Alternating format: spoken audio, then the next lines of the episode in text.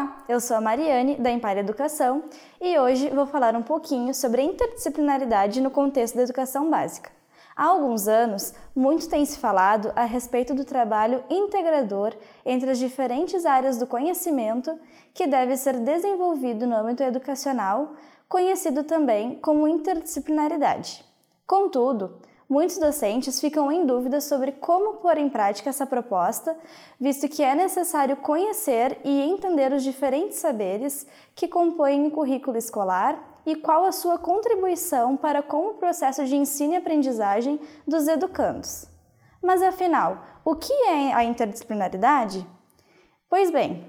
de acordo com Ivani Fazenda, ela pode ser definida como a relação entre as diferentes áreas do conhecimento, abrangendo um objeto de estudo em comum, uma grande temática, por exemplo, e que contemple características específicas de ambas. Desse modo, o trabalho interdisciplinar incentiva o trabalho coletivo entre o corpo docente, possibilitando o desenvolvimento de práticas conjuntas e estimulando a promoção de um ensino contínuo e interrelacionado. Permite ainda a visão de uma nova perspectiva acerca do ensino na escola, pois propõe o, ensino, o ensinar a partir da reflexão e para a percepção das relações que estão ao nosso redor o tempo todo. Além disso, essa proposta amplia a compreensão do mundo do sujeito, uma vez que rompe com a fragmentação do aprendizado, permitindo que o educando entenda que os conceitos explorados na escola também são encontrados para além dela e auxiliando no entendimento das conexões que estão presentes nas diversas situações do cotidiano.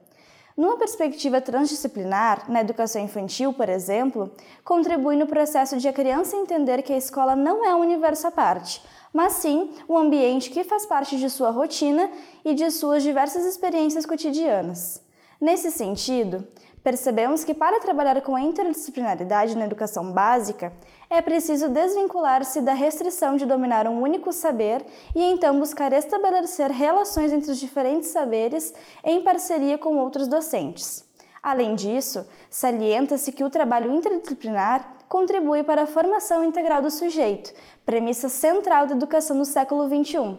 tendo em vista que instiga o educando a interrelacionar saberes, a mobilizar e a articular atitudes, valores e habilidades em prol do desenvolvimento de competências cognitivas e socioemocionais.